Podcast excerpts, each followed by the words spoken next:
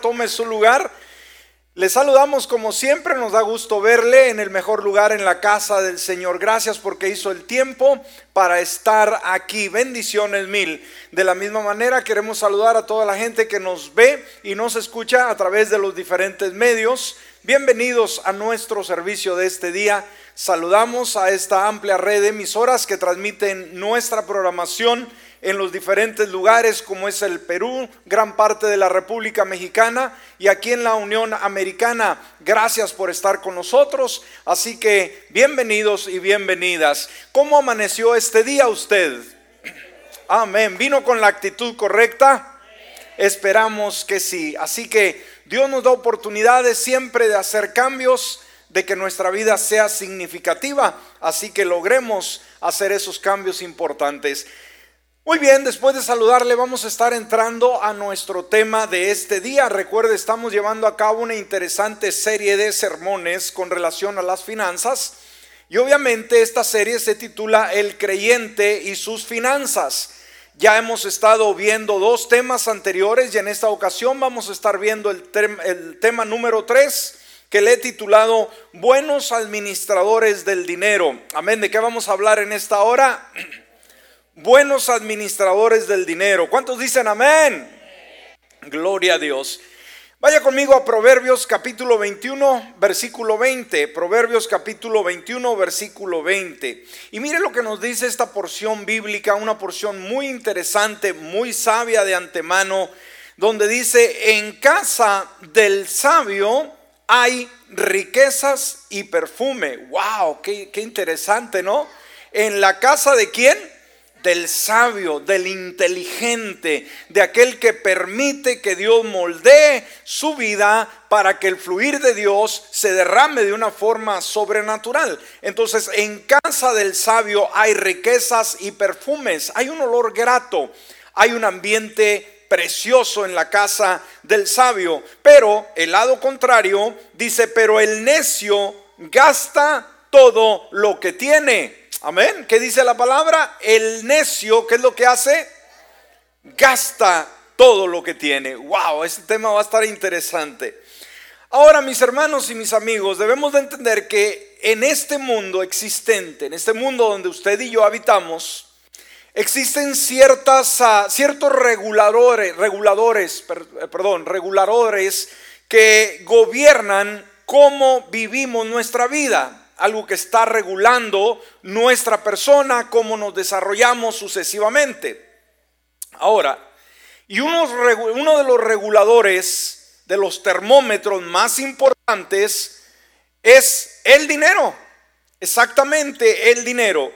La cantidad de dinero que tenemos, lo que Dios nos confíe y la forma en que lo usemos puede moldear significativamente nuestra existencia terrenal. Una vez más, amada iglesia, la cantidad de dinero ¿sí? que Dios le confíe puede ser mucho, puede ser poco, y la forma que usted lo usa, fíjese, eh, aquí entra la sabiduría, aquí entra la buena administración, la forma en que administramos el dinero que Dios nos confía eh, puede moldear significativamente nuestra existencia terrenal. Entonces quizás por ello es que Dios tanto nos habla sobre el dinero. ¿Por qué? Porque el dinero tiene la fuerza de alguna manera de moldear nuestra forma de vivir. Como lo veíamos en el tema pasado, dijimos, Dios tiene mucho que hablar con relación al dinero. Y esto es importante para cada uno de nosotros. Si lo recuerda, por ejemplo, por ejemplo, la, Biblia hace uh, mención un promedio de 40 versículos sobre el bautismo, fíjese, un promedio de 40 versículos. La oración, 275 versículos. La fe 350, el amor 650. Pero cuando vamos a las finanzas, a las posiciones y a la administración, pues hay un promedio de 2.400 versículos dedicados a este tema. Entonces Dios es un Dios educado, Dios es un Dios formal, Dios es un Dios que planifica. Entonces, dado que el dinero, fíjese, el dinero, sí, aquello que movemos diariamente, tiene un impacto muy profundo en nuestras vidas, vamos a centrarnos en algunos principios claves de la palabra del Señor que obviamente nos van a ir dando rumbo, nos van a ir dando dirección respecto a la buena administración del dinero. Y si está apuntando, por favor, yo creo que usted trae sus, perdón, sus apuntes, es bueno que lo haga. Vamos a estar viendo el punto número uno. En primer lugar, debemos de ser buenos administradores de las cosas que Dios provee. Amén debemos de ser buenos administradores de las cosas que Dios provee. Y esto es muy importante. Lo decíamos en el tema anterior, sabe, cuando nacimos, nacimos con las manos vacías, no traíamos absolutamente nada. Y cuando nos vayamos, de la misma manera nos vamos a ir. Pero sabe, mientras vamos creciendo sin nada, Dios empieza a bendecirnos con un trabajo, Dios empieza a bendecirnos con ciertas finanzas y poco a poco nuestras manos se van llenando, ya sea poco o ya sea mucho. Entonces, eh, ahora Dios quiere que ese dinero, una vez más, sea mucho, sea poco, que Dios pone en nuestras manos, lo administremos bien. ¿Me escuchó? ¿Qué es lo que Dios quiere? Que lo administremos Dios. Bien, ahora, veíamos en el tema anterior, hermanos, los principios, un principio muy importante que nosotros somos solo administradores, somos mayordomos. Hay uno que es el dueño de todo y eso es el Señor. ¿Estamos de acuerdo con ello, verdad? Ahora, ¿por qué Dios es el dueño de todo? Porque Él creó todo y nos creó todo. Eh, a todos, perdón. Ahora, el Salmo 24.1 dice, la tierra es del Señor y todo lo que hay en ella, el mundo y todos sus habitantes le pertenecen. ¿Alguien puede decir amén a esto? Una vez más, la tierra de quién es? Del Señor y todo lo que hay en ella. Amén. Suyo, mío, no es nada, hermanos. Nada tenemos nuestro. El mundo y todos sus habitantes le pertenecen. Entonces, esto nos lleva a una conclusión. ¿Quién es el dueño de todo? Dios. Amén. Ah, eh, y todo lo que hay, los recursos, los materiales, Ah, ya sean espirituales, ya sean eh, físicos, todo le pertenece al Señor. Ahora, los principios de la mayordomía o administración se hallan a través del mensaje de la Escritura dentro del Antiguo y el Nuevo Testamento. Por ejemplo, Primera de Pedro capítulo 4 versículo 10 dice, según cada uno ha recibido un don, ministrelo a los demás como buenos administradores de la multiforme gracia de Dios. ¿Entendemos este concepto bíblico? Según cada uno ha recibido un don. y obviamente esto se aplica eh, a la administración de las habilidades espirituales que Dios nos ha dado, los diferentes dones, pero también, también se aplica a la administración de nuestro dinero. Lo hemos dicho, cuando hablamos de dones espirituales, todos, todos, sin excepción, de perdido hemos recibido un don espiritual. Amén. Él lo pone en nuestras manos. Esta responsabilidad, reproducir ese don. Es nuestra responsabilidad forjar un mejor mañana para ese don que nos he dado. Ahora, de la misma manera dijimos, Dios pone en nuestras manos dinero ya sea poco, sea mucho, pero Dios lo pone no para que lo derrochemos, sino para que lo administremos y lo multipliquemos. Algo que Dios, hermanos, tiene y que se distingue de Él es que Él ama la multiplicación. ¿Qué es lo que ama Dios? La multiplicación. Él no ama la división ni, ni, en ningún momento eh, menos va a amar el restar, ¿no? Dios es un Dios de multiplicación. Entonces cuando hablamos de dones espirituales y cuando hablamos sobre la administración del dinero, Dios quiere que lo que Él nos da lo administremos bien y podamos reproducirlo. Ahora debemos de entender que cuando hablamos de esas habilidades, nuestra fortaleza, nuestros dones, ¿verdad? Nuestra inteligencia, los talentos, las habilidades personales, así como la habilidad de adquirir finanzas, todo nos ha sido dado, ¿ah? escúcheme, de parte de Dios como un regalo. Nada es nuestro, escúcheme bien. Tiene usted dones, tiene habilidades, tiene sabiduría, tiene talento. No es porque usted es muy bueno, no porque usted lo merece. No, simplemente la gracia de Dios que a Él le ha placido bendecirnos con un don, muchos dones o con pocas finanzas o muchas finanzas. ¿Estamos de acuerdo? Es un regalo de Dios. Ah, como mayordomos de Dios, ahora tenemos responsabilidad. Escúcheme, como mayordomos de Dios tenemos responsabilidad de decidir si hemos de desarrollar nuestra vida y nuestros talentos o simplemente los vamos a, derrochar. Esa es su decisión. Dios le confía dones, Dios le confía habilidades, Dios le confía finanzas. Es su responsabilidad si lo multiplica o lo derrocha. Usted puede hacer con él todo lo que usted quiera. Como dijo este autor, David Oyedepo, y fíjese, esto es una gran verdad cuando hablamos de las finanzas.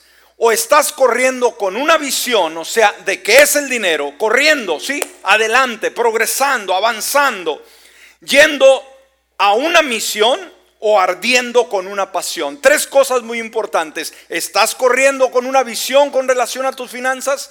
¿Yendo a una misión con tus finanzas? ¿O ardiendo con una pasión? Y agrega, agrega, si no perteneces a ninguno de estos, la vida se reduce a una carga. Amén. Si no estamos enfocados en multiplicar lo que Dios nos ha dado, simplemente no estamos llegando a ningún lado.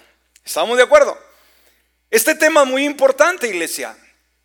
Una vez más, porque nos habla, obviamente, de todo lo que Dios nos ha dado, habilidades, dones, pero en especial porque el tema es de finanzas, es nuestro dinero. Lo que Dios le ha confiado a usted, usted tiene que reproducirlo. Usted tiene que generar dinero. Usted no está aquí para perder dinero. Usted está aquí para multiplicar dinero. ¿Vive mejor hoy que antes o está peor que antes?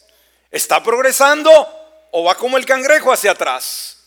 Yo creo que si es un fiel creyente del Señor, debe de ir progresando y estar mejor que antes. Ahora, la palabra mayordomo en hebreo es zar, que significa aquel que está a la cabeza o aquel que está sobre la casa. Esa es la connotación de la palabra mayordomo.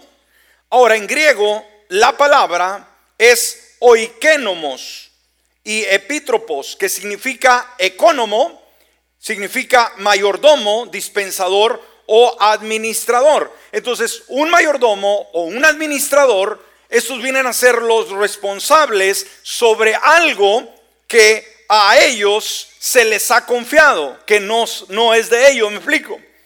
Entonces somos llamados nosotros a ser administradores de lo que Dios nos da. Amén. Administradores de nuestro tiempo, administradores de nuestra familia. ¿Sabe que nuestra hija, nuestra familia misma no es nuestra? ¿Se ha dado cuenta de ello? Si usted le dice, no, aquí están todos mis pollitos, espere que vuelen, se le van a ir todos. Para cuando se dé cuenta, el nido va a estar vacío. Eso significa que no van a ser suyos. Decir, no, yo no voy a permitir que se le arrime ninguna eh, chamaca a, a mi hijo. ¿De veras? Ajá. Decir, no, y vamos a discutir y le voy a decir, o va a ser usted más por su mamá o por su, su esposa o su novia. La mamá nunca debe de hacer eso. Si usted lo ha hecho, arrepiéntase, pídale perdón. A Dios y a su yerno o a su nuera. Amén. Porque ahí no se debate. Esto no se debate. Usted tiene que soltar. Ellos tienen que volar del nido. Amén. Bueno, ese es otro tema. Gloria a Dios. Ahora veamos el concepto de la mayordomía bíblica. ¿De dónde adquirimos ese, ese concepto, hermanos, de la administración, la mayordomía bíblica? Una vez más, son responsabilidades. Un creyente es llamado a ser responsable. Dios no llama a las personas a ser simplemente individuos muy inconstantes, muy irresponsables, que no adoptan ningún buen estilo de vida, ni en su forma de ser, ni en su forma de administrar. No, un estilo de vida de esa manera degrada, hermanos, el nombre del Señor. Dios es un Dios de bien y cuando tenemos al Señor en nuestra vida, nuestra vida mejora. ¿Cuántos creemos que cuando vinimos a Cristo nuestra vida mejoró? Muy bien, para poder entender la definición del concepto de mayordomía o administración bíblica, es preciso entender el concepto de propiedad. Sabe, en el inicio, en el Génesis, cuando el Señor eh, con su poder crea todo lo que hay, este planeta, el mundo, obviamente también crea al hombre y a la mujer, ¿sí? y pone al hombre en el jardín del Edén. Ahora, muchos dicen que Adán solamente pues se la pasaba muy bien en el Edén, pero recuerde, Dios puso a Adán y a Eva a trabajar en el huerto, ¿está conmigo? Ellos estaban para cuidar, para proteger y administrar lo que Dios ha dado. Dios ha delegado autoridad a la humanidad en la tierra. ¿Me escuchó, hermanos? Dios ha delegado autoridad. Cada uno de nosotros tenemos autoridad de alguna manera. Como dijimos, si somos padres de familia, tenemos autoridad en nuestra casa, con nuestros hijos, con nuestras hijas, eh, sucesivamente. Ah, en el trabajo, si usted es mayordomo, si usted es jefe, tiene autoridad. Eh, todos, todos se nos ha dado cierta autoridad. A todos, hermanos. Alguien puede decir, niño, yo no tengo autoridad. Usted tiene un perrito por ahí, usted tiene autoridad sobre ese perrito. Amén. Entonces Dios ha delegado autoridad a la humanidad en la tierra. Mire lo que dice Génesis 1:26. Entonces dijo Dios, hagamos al hombre a nuestra imagen, conforme a nuestra semejanza, y tenga, ¿qué cosa? Dice ahí, dominio. ¿Para qué pone Dios al hombre en el huerto? ¿Para que tenga sueño y se duerma en el huerto todo el año? No para que tenga dominio, para que tenga autoridad sobre los peces del mar, las aves del cielo, el ganado y toda la tierra y sobre todo animal que se desplaza sobre la tierra. Entonces, entiende usted, hermano, ¿cómo vamos a entender el concepto de mayordomía, de buena administración, yendo al inicio? El Señor cuando pone al hombre y a la mujer les da autoridad sobre la creación, sobre lo que Dios creó. Y ese es el principio que nosotros debemos entender. Entonces, está creado, eh, perdón, está definido que el hombre fue creado para trabajar y administrar lo que Dios había creado. Amén. Este es el principio, este es el principio fundamental de la mayordomía bíblica. Dios le, legó autoridad al ser humano. ¿Administrar qué cosa? ¿Lo que es nuestro dijimos? No, administrar lo que le pertenece a Dios. Y el dinero que usted tiene, una vez más, vamos a enfocarnos en las finanzas. Usted tiene que ser buen administrador de su dinero. Porque si usted no administra bien su dinero, Dios le va a ser responsable. Dios le da autoridad para que usted gobierne sobre sus finanzas. Y si es un mal administrador, hay consecuencias. Entonces somos llamados a administrar lo que pertenece a Dios. Y esto entendemos muy claro como en el tema anterior, que nada es nuestro. Ahora, pero ¿qué dice el hombre el día de hoy? ¿Sí? Mi tiempo me pertenece, mi dinero me pertenece, mi casa me pertenece, mis capacidades son mías, mis cualidades son mías, todo lo que yo he hecho es mío. Tenga mucho cuidado. Amén. Y como lo volvemos a recalcar, hermanos, allá afuera hay un problema muy serio, no hay la, el conocimiento de Dios y obviamente el mundo vive distorsionado no nos preocupa tanto. ¿Por qué? Porque están alejados de Dios. Lo que sí nos preocupa es que creyentes que todos los domingos venimos a la casa de Dios, que tenemos cuatro Biblias en la casa y que escuchamos sermones continuamente, no sepamos administrar lo que le pertenece a Dios. No entender, ¿verdad? Que nada es nuestro. No nos aferremos a lo que no es nuestro. Ahora, Muchos dicen, estas son mis cosas, las he comprado yo, las he pagado yo, esto me costó mi sudor, tuve que trabajar 7-12, estuve, este es mi trabajo, ten mucho cuidado. ¿Qué nos dice Dios? Mire lo que dice Deuteronomio capítulo 8, versículos 17 y 18. Deuteronomio 8, versículos 17 y 18. Y mire lo que dice Dios. Si tú te crees que el carro que tienes es tuyo, la casa que tienes es tuya, el trabajo es tuyo, el negocio es tuyo. Ten mucho cuidado. Por eso cuando se abre un negocio, cuando se ah, eh, compra una nueva casa, ¿qué es lo que hace? Se dedica al Señor. Amén. Se dedica, que le dice, Señor, esta casa que me has dado la fuerza para comprarla no es mía, es tuya. Aquí quiero que gobiernes, que estés. Aquí vas a ser, vas a ser honrado, vas a ser glorificado. Es tu casa. Cuando compras un carro, hay gente muy incrédula que no creen que los carros se deben dedicar al Señor. Y digo, hermanos, es triste que allá afuera el mundo está torcido, pero qué triste que hay cristianos que se oponen a la bendición de Dios. Que compran su carro y decir, yo no necesito que nadie lo dedique, es mi carro. Miseria del diablo. Amén. Todo lo que venga a su vida, dedícalo, dedícalo al Señor.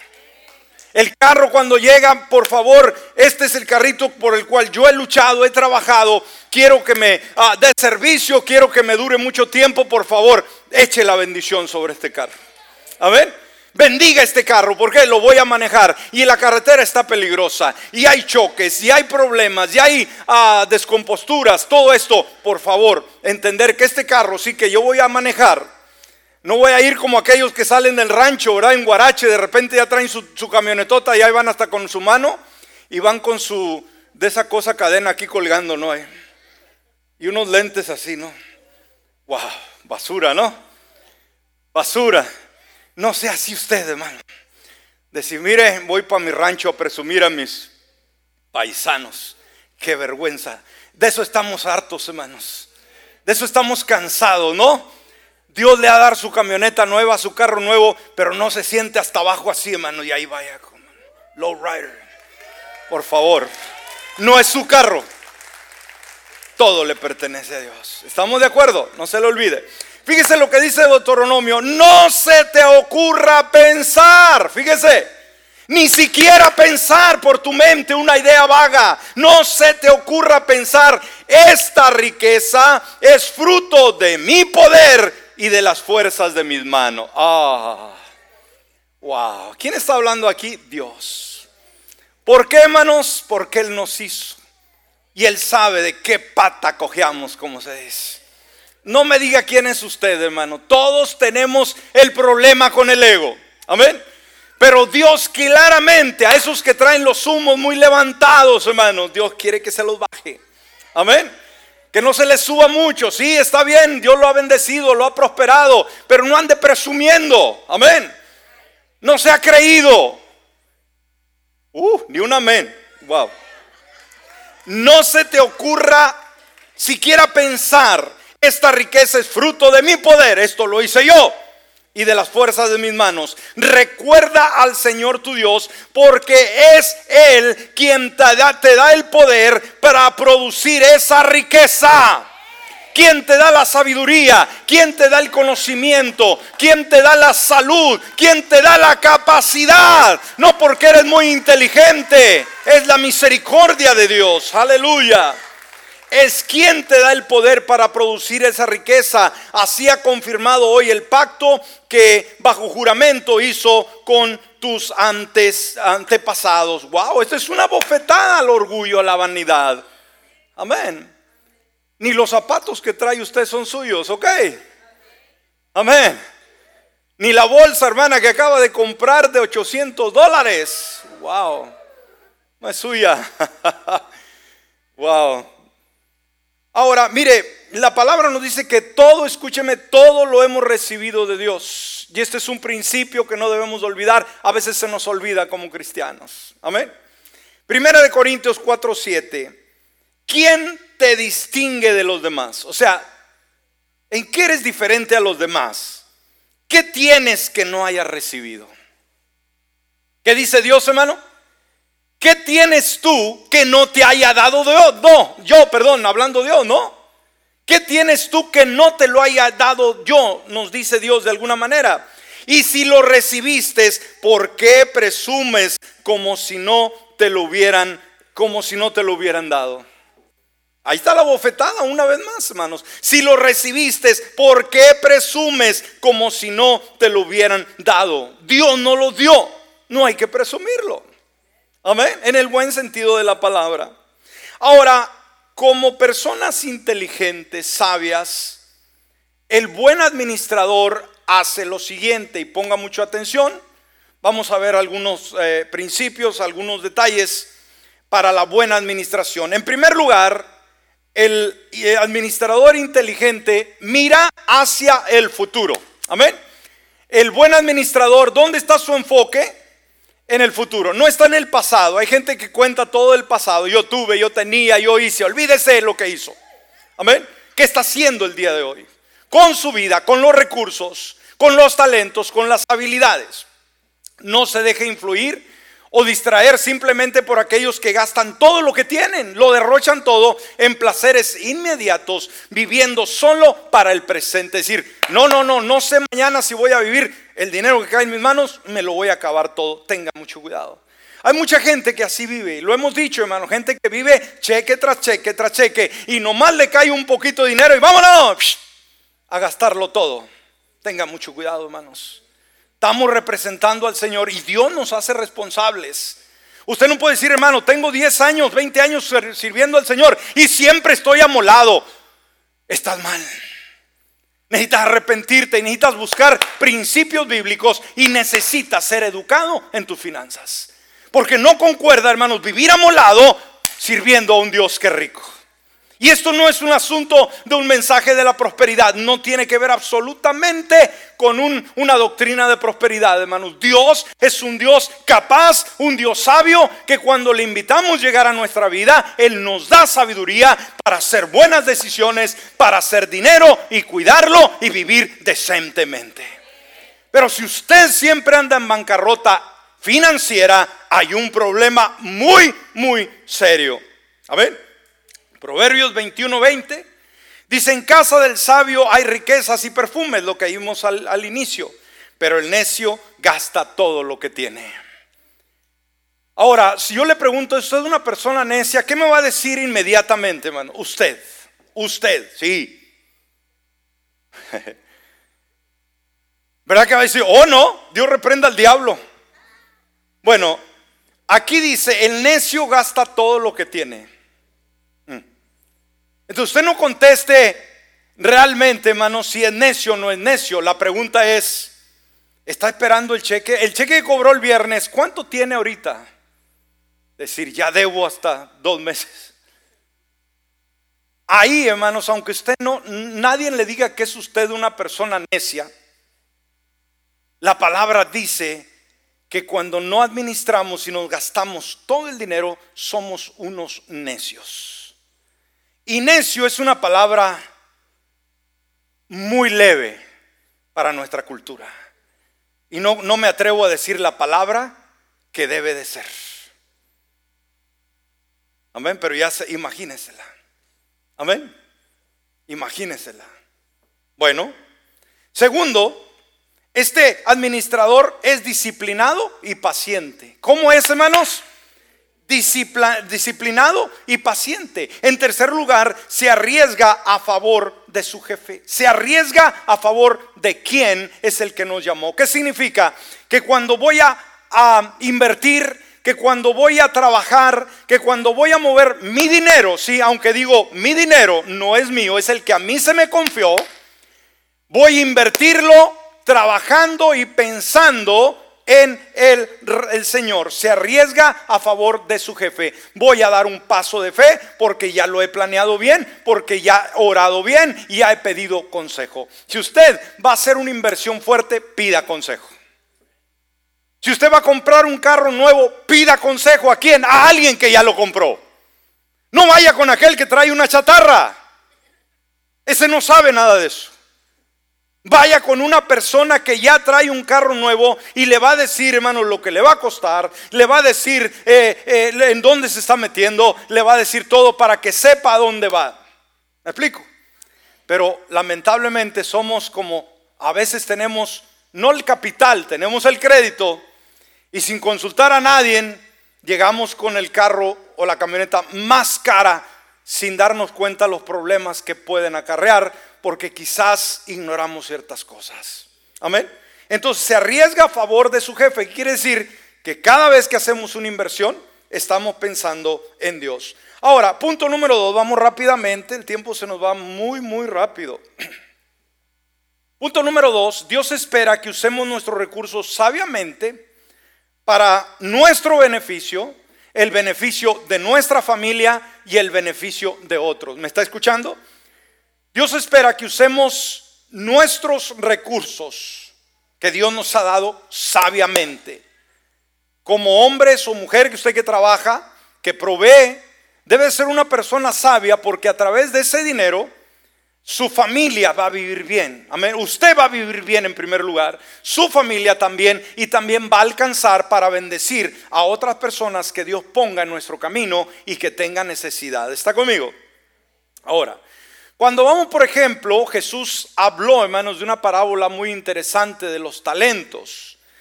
Y esos talentos hablaba de dinero, hablaba de recurso, hablaba de cantidad de dinero que se destinaba a cada uno de ellos. Cada uno, no vamos a entrar en detalle, ahorita no tenemos el tiempo, a cada uno se le dio una cantidad, ¿sí? Eh, para ser mayordomo y usar los fondos bien y poder multiplicar. Si usted va a esa parábola de los talentos, va a darse cuenta que el, el amo pone dinero en sus manos y después de un tiempo regresa.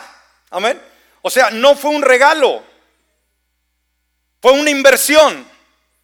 Y el dueño esperaba que cada uno administrara lo que estaba poniendo en sus manos. Y este es el ejemplo, una vez más, de lo que Dios hace con nosotros. Dios pone en nuestras manos dinero. ¿Qué espera cuando Él viene de tiempo en tiempo, hermanos? Que ese dinero lo multipliquemos. Ahora, aquellos que hicieron lo bueno fueron llamados fieles. Amén. Y fueron premiados. Los que fallaron fueron juzgados y responsabilizados. Entonces, aquí no está hablando una historieta pasajera, está hablando a tu vida, a tu vida y a mi vida. ¿Me escuchas? No podemos, hermano, decir, no, no, las finanzas, pues yo vivo como quiero. No, Señor, hermanos, decíamos en el tema anterior, tiene que ver, hermanos, la forma que administramos nuestro dinero, tiene que ver mucho en la fe que nosotros tenemos en Dios y el crecimiento. No podemos nosotros eh, eh, desunirlo. Esto va entrelazado. Usted no me diga que ama tanto a Dios y siempre anda en bancarrota. ¿Me escuchó? Y se puede incomodar, no importa, hermanos. Pero usted tiene que demostrar con sus finanzas que es buen administrador porque Dios le hace responsable. Dígame de vez en cuando. Sonría. Aleluya. Ahora, para usar sus recursos sabiamente, y vamos a dar unos puntos rápidamente a ver si los podemos cubrir antes de que nos suenen la campanita. Para usar sus recursos sabiamente como buen administrador, como buen mayordomo, en primer lugar, debe proveer para usted y su familia en primer lugar. Amén. Debe proveer para usted y su familia. Este principio obviamente está claramente establecido en la palabra. Primera de Timoteo 5:8 dice, "El que no provee para los suyos, y sobre todo para los de su propia casa, ha negado la fe y es peor que un incrédulo. ¿Qué significa? La persona que no trabaja y que no trae el sostén para la casa, dice la Biblia, no dice la Biblia que es un incrédulo. Amén. ¿Qué dice la Biblia que es? Peor que un incrédulo. Wow, esto debe inquietarnos. Si usted conoce a un tipo que se la pasa todo el tiempo de flojo, Ah, pero trae una biblioteca de este tamaño y hay una y hora, tenga mucho cuidado. Tenga mucho cuidado, no se asocie con él. No se asocie con esa gente, hermanos. Amén. Pueden hablar mucho de Dios, pero nunca los ve trabajando. Mucho cuidado, hermanos. Mucho cuidado. Amén. Dice que el que no provee, el que no trae pan, decir, pues no tenemos ni dónde vivir, no tenemos comida, este hombre no trabaja. Tenga cuidado, tenga mucho cuidado es peor que un incrédulo. Debemos utilizar al máximo nuestras capacidades en el trabajo serio y honesto. Amén. Ah, Proverbios 10:4 dice, los perezosos pronto se empobrecen. ¿Cuánto estamos de acuerdo con esto, hermanos? Una persona que no trabaja, ¿va a lograr algo en la vida? Va a estar arruinado siempre, hermano. Ya sea en este país, ya sea en China, ya sea en Japón, donde vaya, va a estar amolado. Amén. Los perezosos pronto se empobrecen. Veamos el lado contrario. Los que se esfuerzan en su trabajo se hacen ricos. Wow, esforzarse en el trabajo. Y no estoy hablando de un multimillonario, estoy hablando de alguien que tiene lo suficiente. Entonces veamos, hermanos, Dios dignifica ah, al trabajo para el hombre, para la mujer. Entonces Dios quiere que trabajemos duro, que trabajemos honestamente, es decir, pues yo trabajo, pero me la paso robando todas las noches. Tenga cuidado. Amén. Dios quiere que trabajemos honestamente, eh, que no nos excedamos. Recuerde, hay gente que también es ah, Así como existen los que nunca quieren trabajar, hay aquellos que nunca quieren salir del trabajo. Decir, vieja, tráeme mi desayuno, mi comida y mi cena. Aquí estoy, aquí vivo, aquí tengo mi cama, aquí duermo, aquí veo la televisión. ¿Me explico? Hay personas que son adictas al trabajo también, ¿sí? Como dijo alguien, hay mujeres, dice, que lloran porque el marido se les escapa para ir a tomar cerveza. Pero otras lloran porque se les escapa el marido para irse al trabajo. Viven metidos en el trabajo. Dedican más tiempo con los compañeros de trabajo que con la esposa y los hijos. Ni un amén, gracias. Bueno, muy bien, vamos a trabajar como para Él también de la misma manera. Ahora, aquí vemos, dijimos, eh, esto es importante, ah, debemos proveer para nosotros y para nuestra familia en primer lugar. En segundo lugar, hay que mantener buenos registros de nuestro dinero. Amén. Hay que tener buen registro de nuestro dinero. Es una persona organizada usted. ¿Cuántos de los varones usan cartera o billetera? Aquí, levante su mano. Y trae algo. Este, hay gente que hay gente que no usa cartera, hay hombres que no usan cartera, ¿sí? Eh, y que traen un billete aquí, otro acá, y de repente, a ver, va, a buscarlo y no lo encuentra, y no trae. Y no, pues no, no, no traje dinero. Entonces debemos de tener mucho cuidado, hermanos, que siempre ah, contemos con ese dinero y mantengamos un registro cuánto ganamos y cuánto gastamos. Hay personas, hermano, una vez más que nomás agarran el cheque y vámonos vieja al restaurante y vámonos al mall y vámonos al outlet y vámonos a pasear y vámonos acá y llegan bien tronados, ¿sí? O aquellos que dicen, vámonos de, vacaciones y meten la tarjeta de crédito, allá los ve usted en, en, las Bahamas, no sé dónde. Dice, wow, y acá hermano le están pidiendo la renta, le está, llega el rentero y no ha pagado por dos meses. Debe un montón de dinero con un montón de gente, pero allá lo vemos y lo publica con un coco así, ¿verdad? Y un cóctel de camarones bien grandote. Entonces, hermanos, debemos de tener cuidado, porque no, no vinimos solamente a, a derrochar vida. Somos llamados como hijos de Dios a administrar lo que Dios nos da. No quiero decir que no vamos a darnos ciertos lujos, pero hay que trabajar para ello. Amén. Si usted quiere hacerse unas vacaciones y no tiene dinero, no vaya. Ah, no, pero es que todos viajan. Pues déjenlos, ellos tienen. No se compare. Pero a veces, hermanos, un viaje puede costar 5 mil hasta 10 mil dólares que no tiene. Y al día de mañana, ¿por qué no viene al culto? Pues es que Dios no, no me ha ayudado. Es que debo tanto, es que tengo que trabajar extra para recuperar lo que gasté. Tenga mucho cuidado. Dios quiere que lleves un buen registro del dinero que Él te ha confiado. Proverbios 27, versículo 23 y 24. Mire lo que dice la palabra. Mantente al tanto del estado de tus rebaños y entrégate de lleno al cuidado de tus ganados. Ahora, en el tiempo bíblico nos damos cuenta, hermanos, que el ganado eh, representaba las finanzas, no, el dinero no corría como el día de hoy, no se acostumbraban los billetes, las monedas, así que todo, todo se marcaba por el ganado o las ovejas que tuvieran. Entonces aquí Dios le dice, mantente al estado, eh, tanto al estado de tus rebaños y entrégate de lleno al cuidado de tus ganados. Traducido a nuestro tiempo, mantente al tanto del estado de tu cuenta. Amén. De tu dinero y entrégate de lleno al cuidado de tus finanzas. Eso es lo que Dios nos dice. O sea, sé buen administrador. Cada cosa debes de llevarte un presupuesto. Todo lo que estás gastando, apúntalo y al fin de mes haz un balance y vas a, dar, a darte cuenta que estás derrochando tanto dinero en un lugar. decir, no completo, no completo. Bueno, si no apuntas dónde van tus gastos, siempre vas a estar amolado. Amén. Y vas a quitar aquello, aquello que no es necesario. Decir, tenemos que comer en restaurantes caros toda la semana. No. Uy, unos frijolitos con tortillas recién hechas en casa hay un molcajete así de un buen chile bien picoso. ¡Wow! ¿Qué le va a pedir? No, ningún restaurante. Y sabe, come rico y come barato.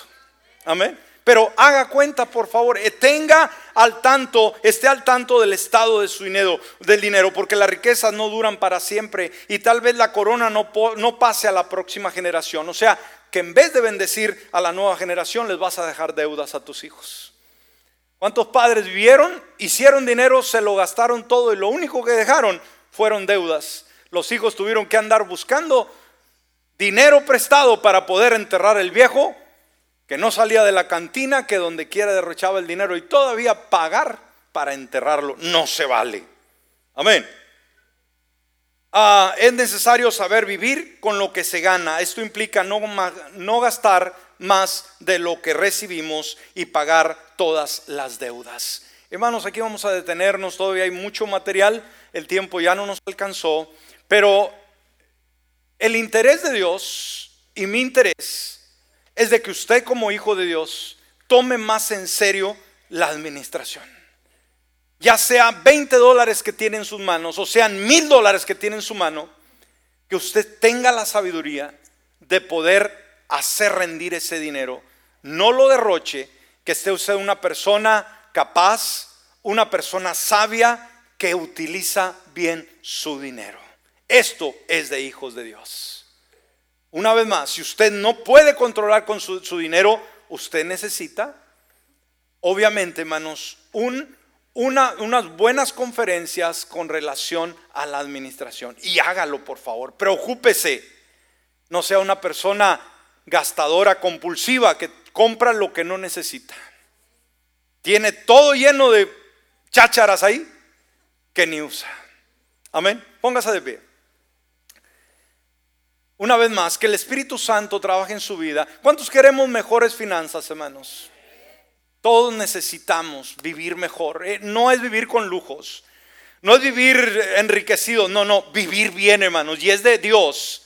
Pero sabe, no le dejemos todo el trabajo a Él, vamos a hacer lo nuestro. Y hoy, en este mismo día, usted puede comenzar a administrar su dinero y decirle, Señor, dame la sabiduría para administrar bien mi dinero. Cierre sus ojos. Si hay alguien en esta mañana aquí o alguien que nos escucha o nos ve a través de los diferentes medios y no tiene a Jesús en su corazón, déjeme decirle, el principio de la grandeza es tener a Jesús en el corazón. Él es el que cambia toda nuestra vida, el que cambia toda nuestra circunstancia y hace de nosotros personas sobrenaturales. Cierre sus ojos y si está usted aquí en el auditorio, nos ve, nos escucha a través de un, medio y todavía no tiene a Jesús en esta hora. Decisión, todos orando, por favor, cerrando sus ojos. Y en este momento dígale, Señor Jesús, en este preciso instante abro la puerta de mi corazón y te invito a que tú vengas a morar en mi corazón. Cámbiame. Haz de mí una persona totalmente nueva. Quiero comenzar a vivir para ti, amarte y servirte de todo corazón. Por eso en esta hora con una decisión y una determinación te invito. Ven a mi corazón, Jesús. Y dame la capacidad para amarte y servirte y administrar lo que tú deposites en mis manos. Por Cristo Jesús. Amén y amén. Ahora le voy a pedir por favor que deje un momento su lugar y vengamos al altar. Vamos a hablar con Dios. En el altar nos acercamos para dialogar con ese Dios bueno. La palabra nos inquieta, la palabra nos habla, pero Dios quiere que respondamos. Dios quiere que de una manera importante digamos, Señor, aquí estoy, enséñame, muéstrame, ah, habla mi vida. Y cuando tenemos esa actitud, cuando tenemos esa determinación, Dios obra de una manera sobrenatural. Cierra tus ojos en este momento y piensa por un instante en lo que Dios ha hablado a tu vida. El recordar que sí, en esta vida vamos solamente de paso, pero en ese trayecto conocemos a Jesús y desde ese momento empieza un caminar con Él Y desde ese momento el Señor empieza a confiarnos cosas a nuestra vida. Cuando hablamos de dinero, nos damos cuenta lo esencial, lo importante que es y que cómo Dios lo aborda en la palabra. Y sabes, quizás tengas buen dinero acumulado, eres una buena persona para hacer dinero o quizás estás en bancarrota financiera. Déjame decirte, es muy importante que pongan mucho cuidado a la administración porque Dios pedirá cuentas. Él no pedirá cuentas solamente de nuestra devoción, de nuestra pasión a Él, sino también va a pedir cuentas lo que ha depositado en nuestras manos.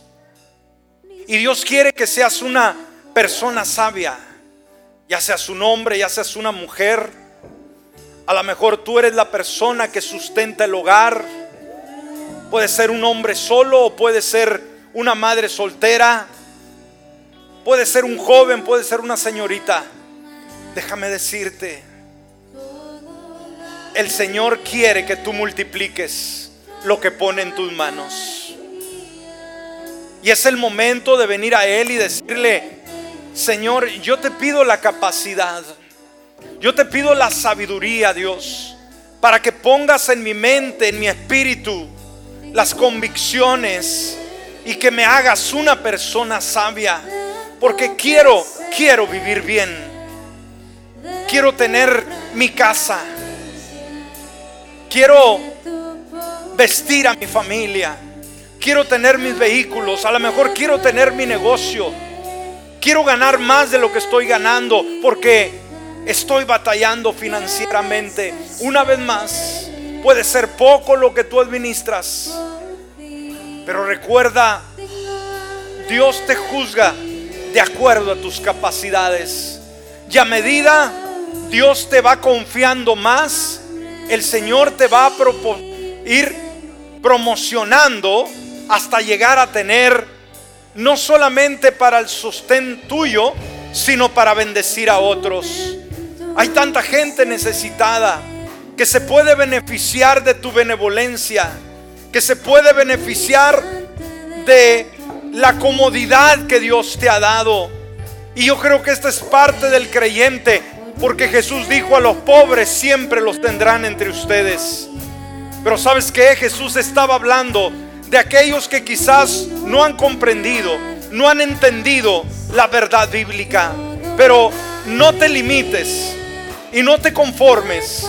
No, seas una persona conformista. Yo creo que Dios nos llama a cada uno de nosotros a tener una actitud en la cual